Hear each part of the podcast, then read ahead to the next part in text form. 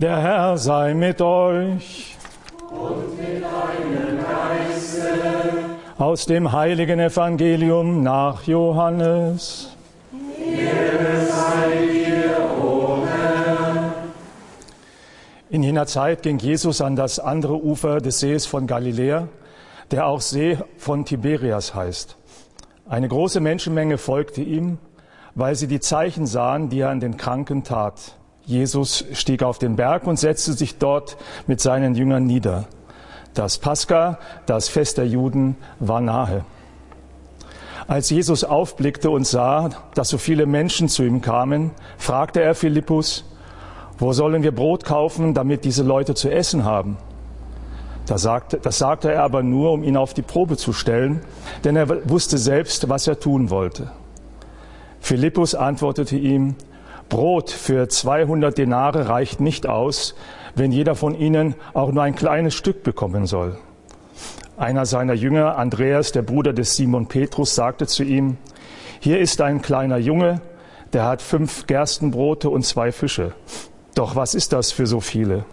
Und Jesus sagte, lass die Leute sich setzen. Es gab nämlich dort viel Gras. Da setzten sie sich. Es waren etwa 5000 Männer. Da nahm Jesus die Brote, sprach das Dankgebet und teilte es an die Leute aus, so viel sie wollten. Ebenso machte er es mit den Fischen. Als die Menge satt geworden war, sagte er zu seinen Jüngern, sammelt, das übrig, sammelt die übrig gebliebenen Brocken, damit nichts verdirbt. Sie sammelten und füllten zwölf Krüge, zwölf Körbe mit den Brocken und von den fünf Gerstenbroten, die nach den die von den fünf Gerstenbroten nach dem Essen übrig waren. Als die Menschen das Zeichen sahen, was er getan hatte, sagten sie, das ist wirklich der Prophet, der in die Welt kommen soll. Da erkannte Jesus, dass sie kommen würden und ihn in ihre Gewalt zu bringen und zum König zu machen. Daher zog er sich wieder auf den Berg zurück, er allein. Evangelium unseres Herrn Jesus Christus.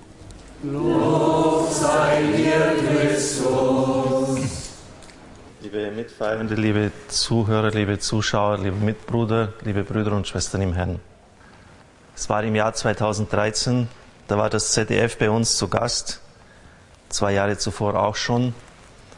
Und der, der Regisseur Wittelsberger, Dr. Wittelsberger, sagte, Herr Dr. Kocher, predigen Sie vollkommen frei vor einer Million Zuhörer, Zuschauer. Ich traue das Ihnen zu. Ich habe gesagt, ich traue es mir auch zu, aber ich empfinde das angeberisch. Sich einfach so hinzustellen, also so, was ich da so kann und, und wenn man einfach so frei redet da, hat gesagt, das ist eine falsche Demut. Wenn Sie es ablesen, sind Sie gut, aber wenn Sie es frei sagen, kommt es ganz von Ihrem Herzen und es ist noch besser. Okay, dann machen wir es mal so. Liebe Brüder und Schwestern im Herrn, was wir gehört haben, wird die Speisung der 5000 genannt. Speisung ist kein guter Ausdruck. Das verbinden wir mit Armenspeisung, mit Schulspeisung, mit Abspeisen. Das wäre, wird, ist dann genau so, dass es das Gegenteil dessen, was das Evangelium berichten will, darstellt. Denn es geht um Reichtum, es geht um Fülle. Und es geht auch nicht um irgendein Mal. Denn aus den anderen Evangelien wissen wir, dass die Jünger aufgefordert werden, sich zu setzen. Man hat damals die Speise wie bei uns im, im, im Sitzen eingenommen, aber im Evangelium hier heißt es eigentlich wörtlich übersetzt, dass sie sich hinlegen sollten. Das tut man nur bei einem Festmahl. Da haben wir dann auch Polster. Es wird berichtet, dass Gras hier ist das gleichsam die Polster ersetzen soll. Es geht also Jesus um ein Festmahl. Sie sollen sich hinlegen. Es wird dann so viel gegeben, dass zwölf Körbe voll übrig bleiben. Also eine Überfülle, ein Überfluss. Aus dem ganz einfachen Grund heraus, weil Gott die Fülle ist, er ist der Reichtum, weil er ist nicht kärglich. Und wenn er gibt, dann gibt er ordentlich. Das ist ein Grundmotiv, das das ganze Evangelium durchzieht. Denken wir an die Hochzeit zu Kana. Es sind 500 bis 700 Liter, die hier an Wein geschenkt werden. Dann heißt es noch, füllt die Krüge bis zum Rand, also bis ganz oben hin, bis gar nichts mehr geht, geschütteltes, gehäuftes Maß. Und dann nicht irgendein Fusel, sondern besten Wein. Das bezieht sich dann auch auf die Jesaja-Apokalypse. Dort wird das Krönungsmahl Jahwes dargestellt am Ende der Zeiten. Wenn alle Völker, alle Nationen versammelt sind, ich würde gerne diesen Saal sehen, wie das ausschaut, wenn Milliarden Menschen beieinander sind, mit besten Speisen, mit erlesensten und feinsten Weinen. Und das wird zweimal gesagt. Erlesenste, beste Weine. Also dieses endzeitliche Mahl schimmert schon in dieser Speisung der 5000 durch. Gott gibt in Fülle. Wir sehen das an vielen Stellen des Evangeliums, ein wenig Sauerteig durchsäuert drei Saton Mehl. Das sind 50 Kilo, 50 Liter. Ein wenig Sauerteig. Und der durchdringt alles. Wir denken an das Gleichnis von dem Senfkorn. Es ist so klein, dass es kleiner ist als eine Stecknadel, also wirklich winzig. Und es ist eine einjährige Staude, die dort wächst. Im See Genezareth kann die bis drei Meter hoch werden. Beim Evangelisten Matthäus ist es sogar ein Weltenbaum. Die Vögel des Himmels, die sich dort niederlassen, sind die Nationen. Das ist aus dem Buch Ezechiel abgeleitet. Also aus, aus einem unvorstellbar mickrigen kleinen Anfang wächst etwas Gewaltiges. Eine Staude, drei Meter hoch im See Genezareth. Die Vögel des Himmels, die Völker der Erde lassen sich nieder in diesem Baum. Und dann ist da jemand, der seinem Herrn 10.000 Talente schuldet. Das sind 100 Millionen Denare. Der Denar war damals der Lohn eines Arbeiters, den er bekommen hat, um seine Familie ernähren zu können. Was ihm also erlassen wird, sind 100 Millionen Arbeitstage. Können Sie das mal durchrechnen, wie viel das ausmacht und wie lange der bräuchte, wie viele Jahre der da arbeiten müsste, und zwar jeden Tag ohne Ruhepause, um das abtragen zu können. Und dieser riesige Schuldenberg wird ihm erlassen, einfach weil Gott großzügig ist. Und der ist ja an diesem Herrn auch dargestellt, weil er die Freiheit seiner Kinder will. Und mögen die noch so viel Schuld aufgehäuft haben, es wird ihnen vergeben. Wir denken an den verlorenen Sohn, der heimkehrt, der seinem Vater Schimpf und Schande bereitet hat. Wie viele Jahre hat der Vater arbeiten müssen, bis er dieses Vermögen zusammenbekommen hat und der Sohn verklopft mit Huren dein Bruder, der das Geld mit Dirnen durchgebracht hat. Und dann dieser Empfang, das beste Kleid wird gereicht. Im Orient hat man, um Menschen zu ehren, keinen Orden verliehen. Man hat ihnen ein Festkleid angezogen. Schuhe sind Kennzeichen des freien Mannes. Der Ring ist der Siegelring, mit dem Urkunden wieder siegeln kann. Der Kuss gilt dem Gleichgestellten. Er verhindert, dass er vor ihm auf die Knie geht. Das Masttier, Mastochse wird geschlachtet. Also ein riesiges Fest wird hergerichtet, als dieser abgerissene Bursche vom Schweinegestank eingehüllt zum Vater nach Hause zurückgekehrt ist. Ein riesiges Fest, Fülle, Freude, Dankbarkeit. Wir denken auch an die Arbeiter im Weinberg, elfte Stunde. Die haben die ganze Hitze des Tages nicht abbekommen, haben sich nicht gemüht, nicht geschwitzt. Und jetzt kommen sie um 5 Uhr nachmittags, legen da ein bisschen Hand, bevor sie umschauen, ist der Arbeitstag schon vorbei und sie bekommen auch den Denar. Gott ist großzügig, Gott hat Weite. Der Oberpächter, Oberzolleintreiber von Jericho, Zachäus, hat viele, viele Menschen schon um ihre Existenz gebracht, in große Not gestürzt durch seine Gier. Er hat viel mehr genommen, als er nehmen hätte dürfen. Und Jesus sagt es, als die anderen sich darüber aufregen, er ist doch auch ein Sohn Davids, ein Sohn Abrahams. Er gehört doch auch zu euch. Jetzt seid doch nicht so kleinlich. Oder denken Sie an den fremden Wundertäter hier. Äh, niemand, der in meinem Namen etwas Gutes tut, kann so schnell ein Böser sein. Jetzt die Jünger kleinkariert, einschreiten, verbieten, darf er nicht, ist nicht bei uns dabei. Nur wer bei uns dabei ist, ist der Richtige. Lasst ihn doch. Wenn er in meinem Namen etwas Gutes tut, Dämonen austreibt, ist doch in Ordnung. Also eine unvorstellbare Weite, die der Herr an den Tag legt. Kehren wir aber noch einmal zum Evangelium zurück Und wenn wir ehrlich sind, ist diese Weite Gottes doch letztlich unsere einzige Chance. Angesichts unserer Engstirnigkeiten, unserer Begrenztheiten. Im Evangelium stellt der Herr dem Andreas eine Frage. Bei Johannes wird Christus immer als der Wissende dargestellt. Er weiß schon die Lösung, aber er möchte jetzt eine Probe, eine Prüfungsfrage stellen. Äh, Andreas, was machen wir denn jetzt? 5000 Leute sind da, Männer, die Frauen und Kinder noch gar nicht zugereicht, vielleicht 15.000, fünf Brote und zwei Fische, wir haben ein riesiges Problem, was machen wir denn jetzt? Und der gibt halt eine rationale Antwort. Ja, muss man halt für 200 Denare Brot kaufen, also fast einen ganzen Jahreslohn als Arbeiters auf den Tisch legen. Das scheinen wirklich viele Menschen da gewesen zu sein. Aber das war eigentlich nicht die richtige Antwort. Denn der Herr nimmt das Brot, bricht es, blickt zum Himmel auf, segnet es und gibt es dann und sagt, jetzt teilt es aus. Wie findet nun das Wunder statt? Muss man sich jetzt so vorstellen, dass von einer Sekunde auf die andere dann 30 Körbe dastehen und mit Fischen und Broten gefüllt? Oder wie muss man sich das jetzt vorstellen?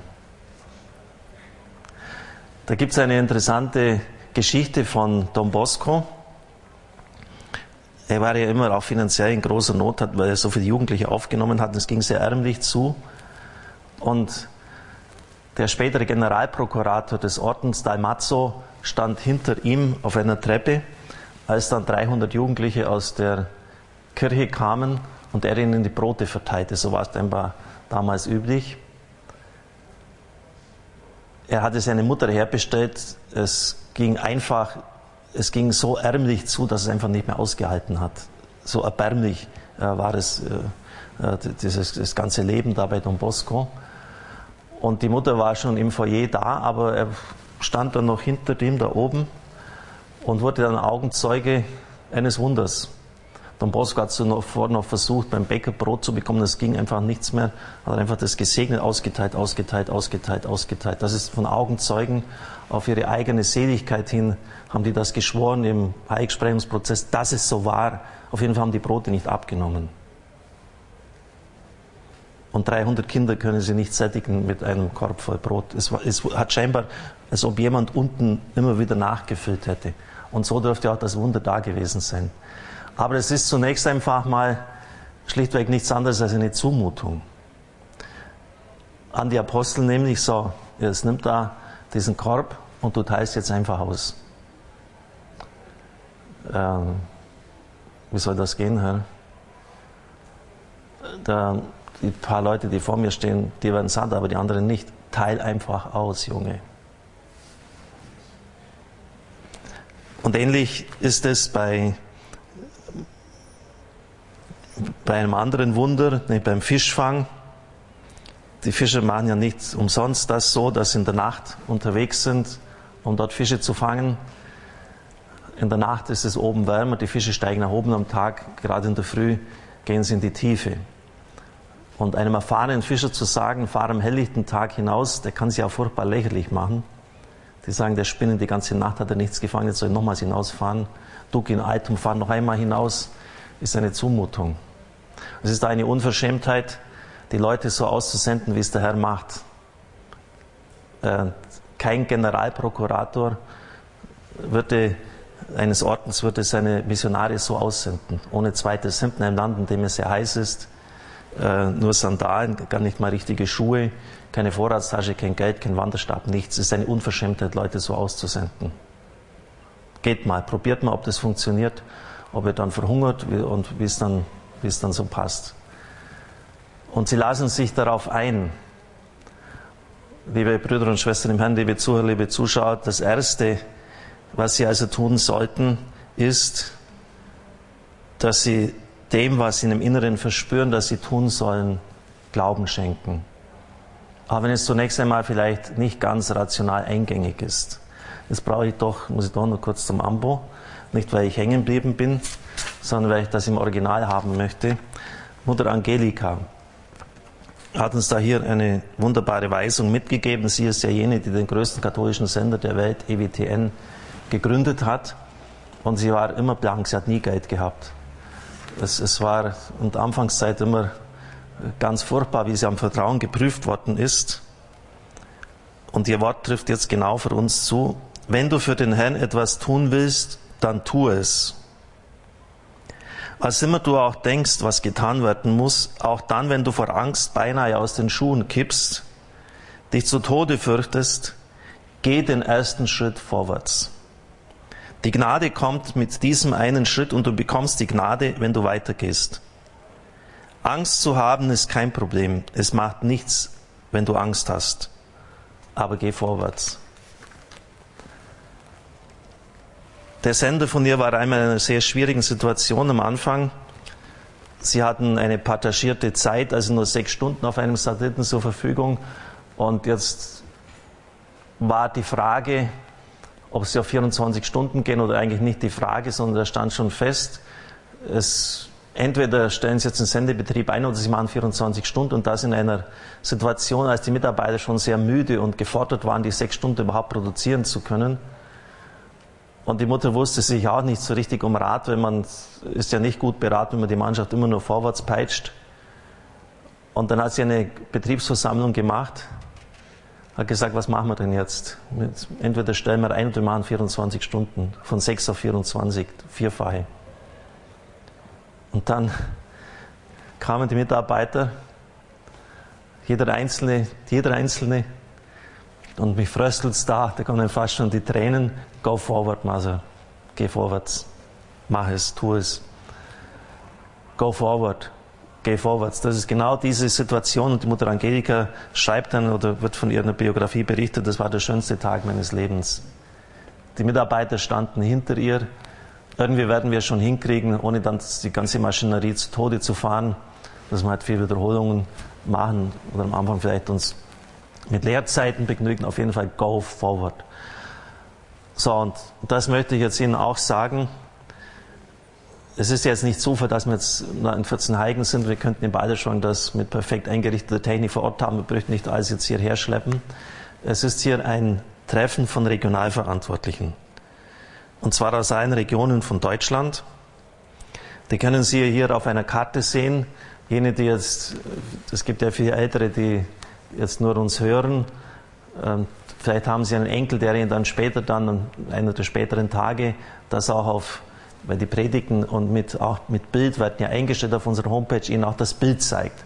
Also wir haben jetzt eine Deutschlandkarte hier und da sind viele so Magnettäfelchen in verschiedenen Farben und die sind so aufgeteilt und das macht es jetzt schon mal nicht ganz schlecht, aber natürlich auch ein gewisser Trick dabei, das sind, das sind so ziemlich große, so könnte man den Eindruck haben, als ob wir schon ganz Deutschland in Besitz genommen hätten. Zwölf Gruppen, die in Planung sind, insgesamt 47. Aber das reicht nicht. Das reicht nicht. Wir brauchen mindestens 100. Und wenn Sie jetzt in Ihrem Herzen spüren, aber dann bitte nicht einfach nur in einem Augenblick momentaner Überwältigung, sondern ganz tief in Ihrem Herzen spüren, so es in unserer Gesellschaft derzeit zugeht, wir können ja den Niedergang mit Händen greifen, ohne jetzt alles einfach nur schlecht zu reden. Aber all diese Gesetzgebungen in der letzten Zeit, die gegen das Leben sich stellen, so kann es eigentlich nicht weitergehen, auch mit dem Durcheinander in unserer Kirche. Ich werde das nicht im Groben ändern können, aber ich habe eine Möglichkeit, in meiner Gegend Radio Horeb bekannt zu machen. Und diese Chance möchte ich ergreifen. Wir haben viele Fehler gemacht am Anfang, aber wir haben vieles auch schon ausgeschwitzt. Und wir haben vieles vorwärts gebracht. Von einer Ehrenamtsplattform konnte man in den ersten Zeiten nur träumen. Und die, die wir jetzt hergestellt haben, die hat sich richtig gewaschen. Da ist alles enthalten. Da sind Predigten von mir enthalten. Diese Predigt dann zum Beispiel. Es wird gesagt, was sie tun können, was die Möglichkeiten sind, was von ihnen erwartet wird, welche Verbindlichkeit sie eingehen. Sie werden eingeladen, nach Balderschwang zu kommen das Ganze sich anzuschauen, sich zu prüfen. Sie können jederzeit auch wieder sagen, jetzt habe ich es angeschaut, ist doch nichts für mich. Aber ich möchte jetzt Ihnen wirklich bitten, dass Sie am Herzen einen Ruck geben. Dass Sie nicht einfach nur schimpfen und leiden an der Kirche, sondern auch leiden für die Kirche. Und zwar indem Sie sich bitte einbringen, wann immer es Ihnen möglich ist. Und sagen Sie nicht forschen, na ja, ich kann doch nicht reden oder das können vielleicht andere dann in Ihrer Gruppe. Oder die Propheten haben ja auch ständig Einwürfe gegen den Herrn gehabt, dass das kann ich nicht und so. Machen Sie es nicht einfach zu leicht, sich gleich wieder rauszustellen aus der Nummer. Kommen Sie ins Team, wir brauchen Sie. So wie Mutter Angelika es gesagt hat, es ist kein Problem, wenn du in die Hose machst, die kann man wieder waschen. Es ist kein Problem, wenn du nicht frei sprechen kannst wie Pfarrer Kocher, der freie Hund, der sich einfach hier steht und frei vom, vom Herzen weg redet. Äh, das wird von dir auch nicht erwartet. Es ist ein Problem, wenn du in deinem Egoismus lebst. Wenn du nicht fähig und willens bist zu teilen. Wenn du nur schimpfst über die Kirche und dass es alles falsch gemacht wird, aber selbst nicht machst. Das ist ein Problem. Und sie werden die Fülle und die Freude, die ich jetzt Ihnen auch so geschildert habe im Evangelium, nur dann erleben, wenn sie sich auch aufmachen, wenn sie etwas tun, in ihren Möglichkeiten. Und so können wir dann wirklich ein ganzes Netz über Deutschland spannen, sodass alle Menschen in ihrer Region, die wirklich etwas von diesem Radio wissen wollen, das sich der Evangelisation verschrieben hat, auch wirklich etwas erfahren können. Also bitte prüfen Sie sich. Überlegen Sie sich, ob Sie sich einbringen können. Und wenn Sie uns nur mitteilen, dass Sie die Programme auflegen, ist es auch schon wichtig für uns, weil dann die Regionalverantwortlichen wissen, das brauche ich gar nicht mehr abzudecken. Ich möchte Ihnen aber auch das Kleingedruckte im Vertrag nicht vorenthalten. Der Herr sagt, ihr werdet in dieser Zeit Häuser, Brüder und Schwestern empfangen, in der ewigen Zeit dann sowieso in der Ewigkeit das Hundertfache. Das ist übrigens auch noch äh, interessant, auch hier wieder äh, trotz Scirocco, trotz äh, Schädlingsbefall, trotz sengender Hitze, trotz ungünstigem Boden, wo Stein drunter ist, die Saat trägt trotzdem Frucht. Auch wenn viel drauf geht, 30, 60 und 100-fach. Also der Herr sagt dann, in dieser Zeit aber werdet ihr Verfolgung erleiden. Also das ist das Kleingedruckte im Vertrag. Es wird nicht einfach nur so einfach sein. Es wird nicht einfach nur ein Spaziergang sein. Ihr werdet Häuser, Brüder, Geschwister, Freunde bekommen, wenn gleich unter Verfolgung. Ich habe die Hochzeit von Kana erwähnt. Und das ganze Johannesevangelium ist ja skandiert, ist durchdrungen von dem Ereignis der Stunde. Die Stunde, meine Stunde ist noch nicht gekommen, sagt Jesus Christus. Wann ist sie denn gekommen? Jetzt ist die Stunde da, sagt Jesus im Abendmahlsaal. Die Stunde, in der er ausgeliefert wird, in der er verraten wird. Die wirkliche Fülle dann an Wein in Form seines Blutes, der Wein, der in Blut verwandelt wird, das Blut Jesu Christi, geschieht halt dann auch als dieses Lamm, das aussieht wie geschlachtet. Sie sehen es hier auch bei uns im Hintergrund, am Kreuz stirbt. Er offenbarte seine Herrlichkeit. Die ganze Offenbarung seiner Herrlichkeit bei der Hochzeit zu Kana geschieht am Kreuz. Wir haben jetzt von der Brotvermehrung gehört. Er nahm das Brot, brach es, blickte auf zum Himmel, sprach den Lobpreis. Klar, das erinnert an das eucharistische Brotbrechen. Und das geschieht halt eben dadurch, dass das Weizenkorn zermahlen wird, dass es zerrieben wird. Also es geht schon darum, dass sie nicht einfach irgendeinen Job machen, sondern es hat auch etwas mit Kreuz und Nachfolge zu tun. Aber das ist immer auch aufgerichtet, ausgerichtet auf die Fülle, auf das Licht, auf die Freude, auf das, was ihnen kein Mensch sonst geben kann. Ja, liebe Brüder und Schwestern im Herrn, wir haben das Evangelium der Speisung der 5000 gehört. Gott schenkt so reichlich, weil er selbst Überfluss, Luxus ist, Freude, Fülle ist, dass sogar noch zwölf Körbe übrig bleiben. Und der Herr will nicht, dass es verloren geht. Das ist ein Grundprinzip des Evangeliums, das Sie eigentlich immer und überall antreffen. Dass Gott nicht kleinlich ist, dass er die Fülle ist.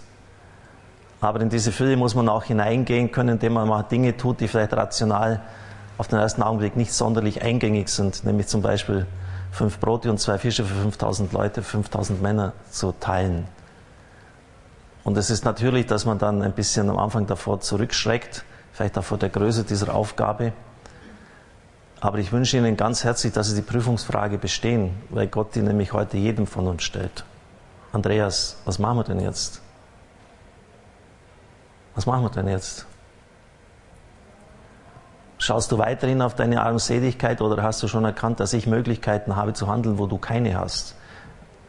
Ein Gott, der auf Golgotha am Ende ist, ist nicht der Gott der Bibel, Freunde. Da wird es für Gott erst interessant. Also warum nimmst du die Limitierung deiner Möglichkeiten ständig her als Grund, nichts zu tun? Warum rechnest du nicht ernsthaft mit meiner Gnade, dass ich zur Seite stehe, dass ich dir helfe? Und dann erfahrt man, erfährt man eben das Wunder, dass es reicht, und zwar so weit reicht, dass sogar was übrig bleibt. Ich danke auf jeden Fall jetzt allen, die sich schon auf den Weg gemacht haben, die uns helfen. Ich sage euch ganz herzlich, vergelt's Gott, auch denen, die jetzt hauptamtlich Dienst tun. Diese Tage, die gehen schon in die Knochen, die fordern viel Einsatz. Und es ist mein Bedürfnis, Ihnen ein ganz herzliches Vergelt's Gott dafür zu sagen. Es geht um vieles. Es geht darum, dass wir dieses Land für Christus einnehmen. Amen.